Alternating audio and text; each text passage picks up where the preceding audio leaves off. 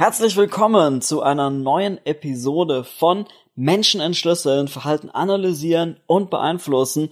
Und mein Name ist Sam Feuerstein. Ich bin Profiler, Speaker und Autor. Und seit zehn Jahren beschäftige ich mich damit, wie Menschen funktionieren und was ich tun muss, um meine Ziele zu erreichen. In diesem Podcast lernst du psychologische Strategien und Abkürzungen, damit auch du deine Ziele erreichen kannst. Und wenn du diesen Podcast feierst, dann abonnier ihn, damit du keine Folge mehr verpasst. Und damit werde ich jetzt direkt ins Thema einsteigen, denn heute geht es um wirklich dreckige Manipulation und wie wir jeden Tag Beeinflussung ausgesetzt sind und zwar nicht immer zu unserem Besten. Denn wir sprechen heute über Verknappung.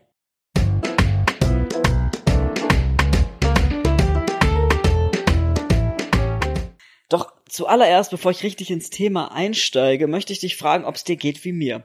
Wenn ich einkaufen bin und ich habe Bock, Schokoriegel zu kaufen, dann gibt es ja, es gibt ja von jedem Schokoriegel gibt es ja inzwischen eine Mini-Variante. Ja, es gibt ähm, Twix und es gibt Twix Mini. Es gibt Lion und es gibt kleine Lions. Und selbst wenn wir uns von den Schokoriegeln wegbewegen und wir gucken uns irgendwie zum Beispiel Smarties an, auch bei den Smarties gibt es Mini-Smarties.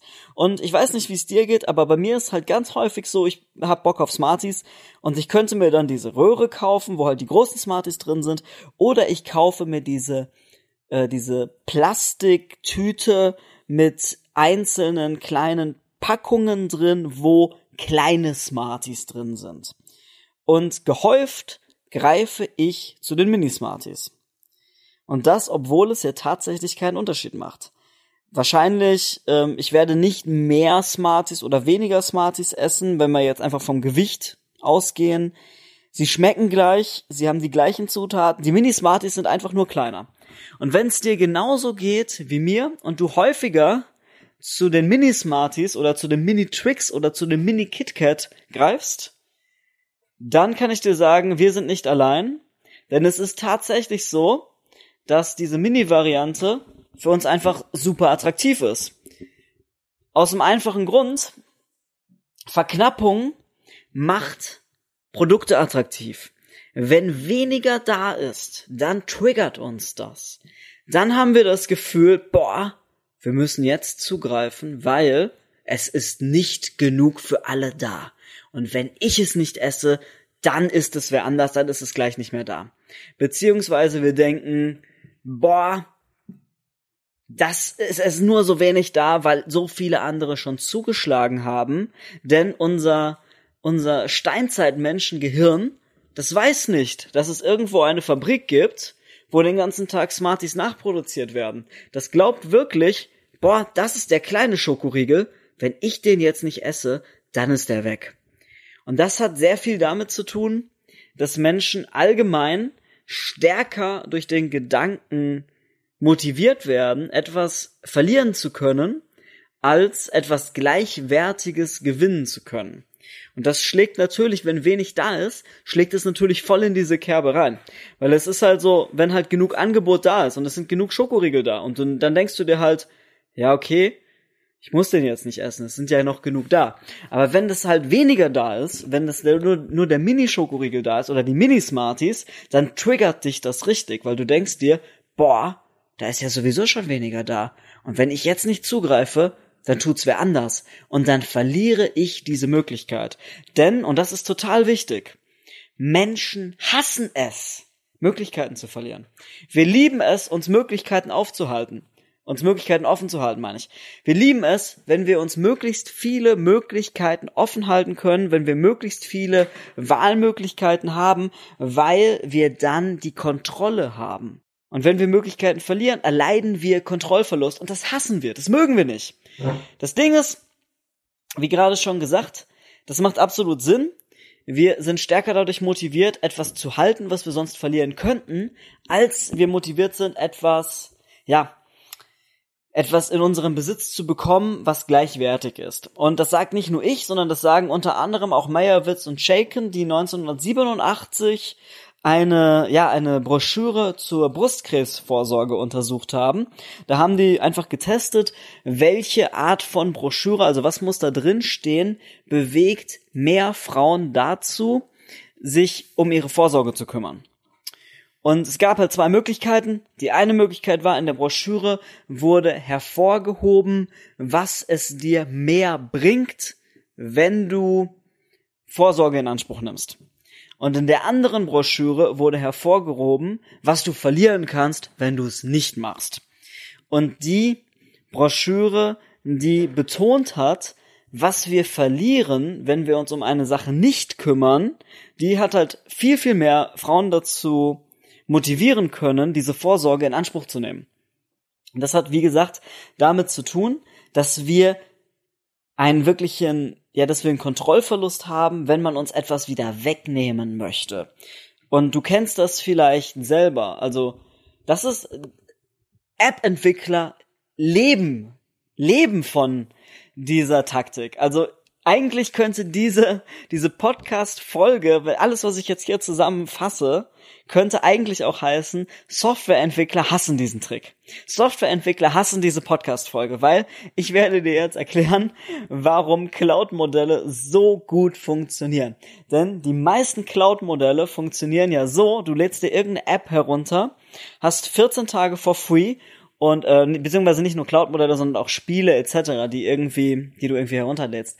Du hast dann 14 Tage for free, du investierst Zeit da rein, du hast zum Beispiel irgendwie ein, ähm, sei das vielleicht ein, äh, ein äh, CRM-System oder ein äh, irgendeine, irgendeine Softwarelösung in der Cloud, Du lädst das runter, hast 14 Tage for free oder 30 Tage oder 90 Tage. In der Zeit nutzt du das. Du steckst deine Zeit da rein. Du pflegst deine Daten da rein. Du hast deine ganzen Kundenprogramm, deine ganzen Kundendaten jetzt in der Cloud. Du hast deine ganzen Informationen, mit denen du arbeitest, hast du jetzt in der Cloud. Und auf einmal kommt, ey, dein Trial ist zu Ende. Und wenn du jetzt nicht bezahlst, dann verlierst du das alles. Und in dem Moment kaufst du das Ding. In dem Moment bist du, hast du halt eine viel höhere Wahrscheinlichkeit, dass du das Ding jetzt abschließt, weil, wenn du jetzt, wenn du das nicht tust, dann hast du, dann hast du deine Daten wieder verloren. Und deine Kundendaten sind ja wahrscheinlich irgendwo anders noch. Du, du hast dir die ja nicht ausgedacht. Die waren ja nicht in der Software mit drin, als du die Software gekauft hast, sondern du hast die Kundendaten ja irgendwo anders. Aber alleine die Zeit, die du da rein investiert hast, deine Kundendaten in dieses System zum Beispiel einzupflegen, die würdest du jetzt wieder verlieren. Und du sagst, nein, das will ich nicht. Ich werde jetzt in diesem Vertrag einsteigen, ich werde das jetzt bezahlen, ich werde mich extrem schwer damit tun, das irgendwann zu kündigen, weil dann verliere ich ja alle Daten, die ich da eingepflegt habe. Und die meisten Spiele funktionieren genauso. Du lädst dir ein Spiel aus dem App Store, es ist kostenlos, es hat aber In-App-Käufe und du steckst Zeit da rein, dann hast du schon irgendwie vier, fünf Stunden oder so ähm, irgendeinen irgendeinen Garten gepflegt oder irgendeine Farm bewirtschaftet oder irgendein irgendein Café geleitet und jetzt auf einmal musst du irgendwas kaufen, um weiterzuspielen.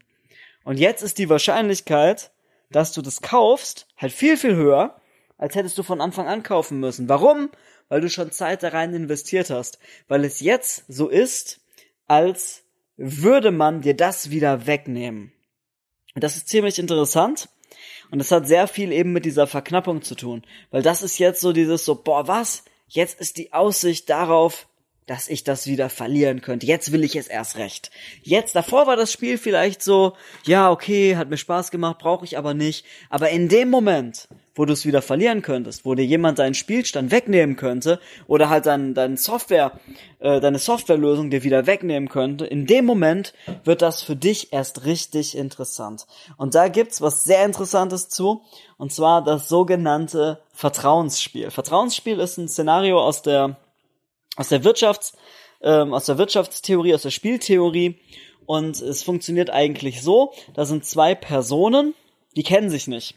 Und die werden sich auch im Laufe des Spiels nicht kennenlernen. Also kriegen beide am Anfang vom Versuchsleiter 10 Euro ausgehändigt. Und Person A hat jetzt die Möglichkeit, ihre 10 Euro an Person B zu schicken. Sie muss das aber nicht machen. Sie kann auch sagen, nee, ich behalte meine 10 Euro. Und Person B behält dann ähm, seine oder ihre 10 Euro auch und die beiden gehen halt jeweils mit 10 Euro nach Hause. Also eigentlich ein ziemlich guter Deal. So, ne? Wir machen dann ein Experiment, du kriegst 10 Euro, willst du sie behalten? Ja oder nein? Ich behalte sie, gehst nach Hause. Das Ding ist, du kannst dich aber auch anders entscheiden. Du kannst auch sagen, okay, ich möchte meine 10 Euro jetzt an Person B schicken. Und wenn du das machst, dann vervierfacht der Versuchsleiter deinen Einsatz. Das bedeutet, Person B bekommt jetzt viermal 10 Euro und hat sogar noch seine eigenen 10 Euro. Das bedeutet, Person B hat jetzt 50 Euro. Und Person B kann jetzt natürlich sagen, geil, 50 Euro, davon mache ich mir jetzt einen schönen Nachmittag und geht. Wäre absolut okay in dem Spiel.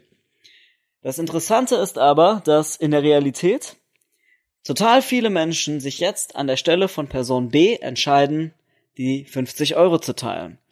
Und an der Stelle könnte ich jetzt den Podcast beenden und du würdest sagen, das hat überhaupt keinen Sinn gemacht. Hat's auch nicht. Es macht erst Sinn, wenn ich dir erzähle, dass es eine Variante von diesem Spiel gibt. Eine Variante, in der dieses Spiel um eine kleine, gemeine Abwandlung erweitert wurde. Denn ich habe zwar gesagt, okay, die meisten, die in der Position von Person B sind, entscheiden sich dazu, das Geld mit Person A zu teilen. Jeder hat 25 Euro. Es gibt aber auch noch Menschen, die sagen, oh, weißt du was, die 50 Euro, die stecke ich ein, damit mache ich heute irgendwas Cooles. Und Person A kann mich mal. Und in dieser Ab in dieser Variante von dem Spiel hat man ähm, eine neue Spielregel eingeführt. Man hat gesagt, wenn Person B mit dem Geld durchbrennt, dann bekommt Person A die Möglichkeit, Person B zu bestrafen. Mit seinem eigenen Geld. Person A kann also jetzt eigenes Geld nehmen und für jeden Euro, den Person A dem Versuchsleiter zahlt, werden Person B zwei Euro abgezogen. Und das ergibt überhaupt keinen Sinn. Denn stell dir einfach mal vor, Person A und Person B gehen in dieses Experiment und sie haben ja nicht mit ihrem eigenen Geld gespielt. Sie haben beide vom Versuchsleiter Geld bekommen. Person A hat überhaupt keinen Grund, in irgendeiner Form sich verletzt zu fühlen, weil Person A Geld verloren hat. Weil es war nicht das Geld von Person A, es war das Geld vom Versuchsleiter. Es war Spielgeld so gesehen, das diese Person bekommen hat und dass sie dann halt einfach wieder verloren hat. Sie hat keinen tatsächlichen Nachteil dadurch, dass Person B jetzt mit dem Geld durchgebrannt ist. Es wäre absolut dämlich, jetzt sein eigenes Geld zu nehmen, um Person B zu bestrafen. Und genau deswegen machen es Menschen. Weil es absolut dämlich ist, weil es total irrational ist und weil Menschen allgemein keine besonders rationalen Wesen sind. Die Quintessenz dieses Podcasts ist, wir machen erst und danach denken wir und denken uns zurecht, warum wir uns gerade für diese Sache entschieden haben. Fakt ist, total viele Menschen in diesem Experiment nehmen am Ende ihr eigenes Geld einfach nur, um die andere Person zu bestrafen. Und das ist ziemlich krass. Das passt aber genau ins Bild. Denn Optionen werden für uns attraktiver, wenn weniger da ist. Pers Optionen werden noch attraktiver, wenn sie uns wieder weggenommen werden. Und dann sind wir schon so involviert, dass wir sogar bereit sind, uns selbst Schaden zuzufügen, einfach nur, um das nicht auf uns sitzen zu lassen. Und warum ist das so? Das ist so, weil Möglichkeiten verlieren gleich Verlust von Freiheit gleich Kontrollverlust. Und Menschen hassen es, wenn man ihnen Möglichkeiten nimmt. Denn wenn man ihnen Möglichkeiten nimmt, dann ja, dann sind sie getriggert und dann wollen sie diese Möglichkeit wieder zurückhaben. Und diese Möglichkeit wird für sie in dem Moment halt viel, viel attraktiver. Einfach weil sie nicht so leicht zu bekommen ist. Beziehungsweise weil weniger da ist.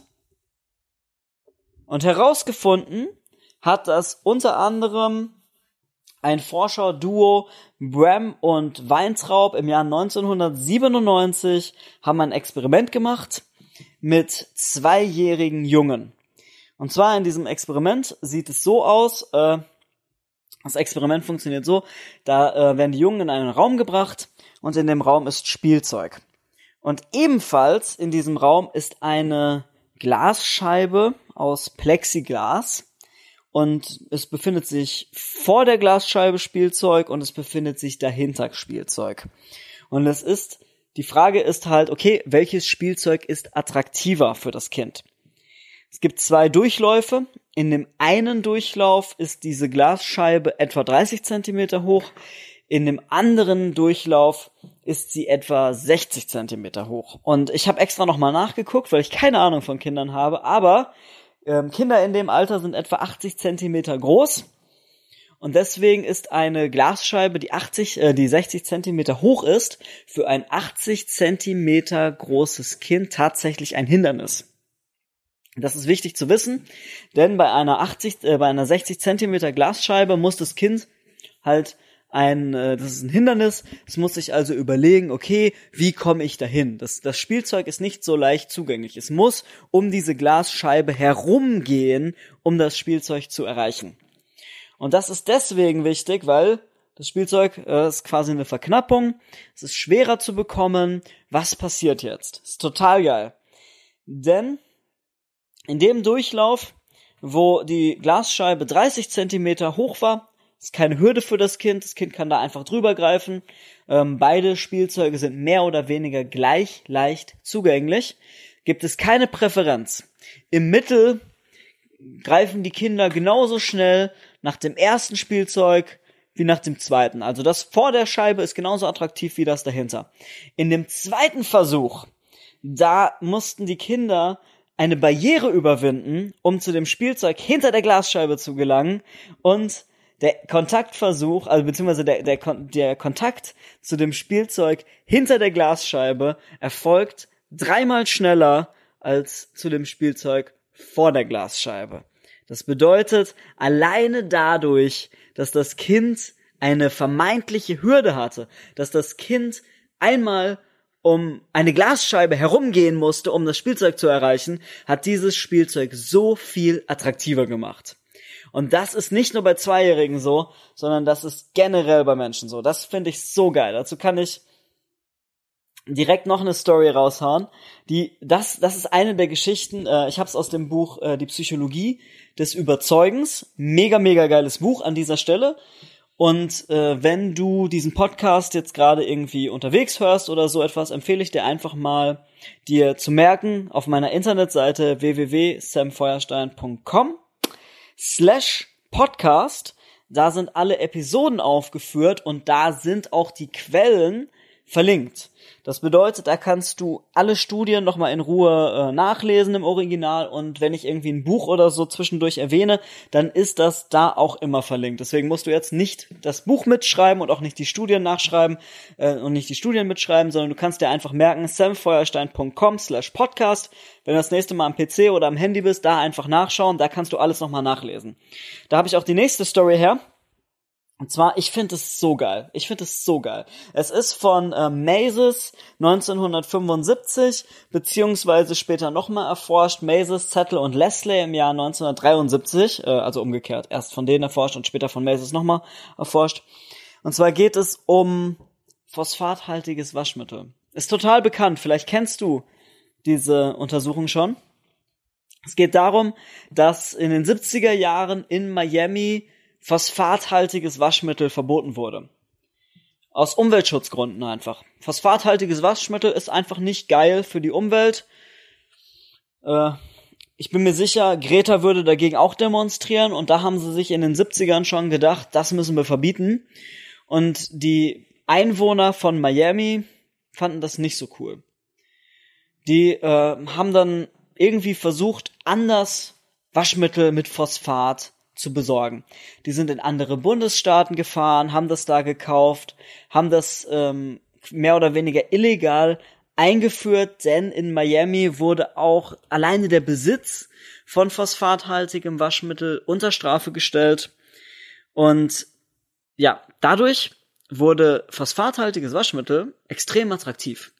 Die Leute sind in andere Bundesstaaten gefahren, haben das gekauft, haben das auf dem Schwarzmarkt verkauft und das Interessante ist, diese Studie hat erforscht, wie die Menschen zu phosphathaltigem Waschmittel stehen.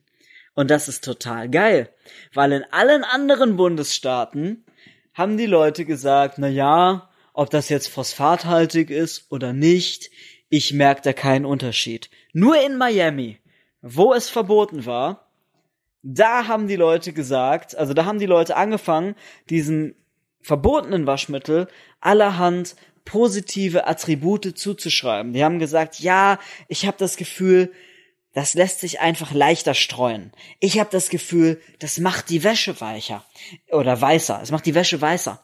Ich habe das Gefühl, ja, es, es ist halt einfach, es hat halt einfach irgendwie, es ist halt einfach besser ähm, und so weiter. Also die haben sich Gründe überlegt, warum sie das haben wollten. Und das finde ich total interessant. Das ist etwas, das ähm, sage ich immer, in jedem Podcast sage ich das wir handeln erst, wir entscheiden uns erst, wir machen erst irgendetwas und danach denken wir. Danach überlegen wir uns Erklärungen, warum wir das jetzt gerade gemacht haben. Und genau das ist es, was bei den Menschen in Miami passiert ist. Da wurde etwas verboten. Dadurch, dass es verboten war, wurde es interessanter. Also die Verknappung tritt ein. Es ist nicht mehr erhältlich. Also will ich's haben. Also fahre ich in einen anderen Bundesstaat und versuche das zu besorgen. Und weil ich aber vor mir selber nicht einfach sagen kann, ja, ich will das jetzt nur haben, weil ich kriege es nicht, überlege ich mir Gründe. Und das passiert alles unbewusst. Das passiert alles nicht auf einer bewussten Ebene, sondern auf einer total unbewussten Ebene überlegen wir uns Ausreden. Wir überlegen uns sogenannte Rationalisierungen. Wir überlegen uns Gründe, um unser Verhalten das total emotional und total impulsiv war und das total irrational war, um dieses Verhalten danach irgendwie zu erklären, um danach irgendwie einen Grund zu haben, damit wir nicht sagen müssen, tut mir leid, ich bin ein Idiot, ich wollte das nur haben, weil ich es nicht gekriegt habe. Aber es ist halt menschlich, so zu denken. Und damit möchte ich diese Podcast-Folge beenden. Ich hoffe, du hast viel mitgenommen und wenn dir dieser Podcast gefallen hat, dann abonnier ihn, damit du auch in Zukunft keine Folge mehr verpasst und wir hören uns in der nächsten Episode.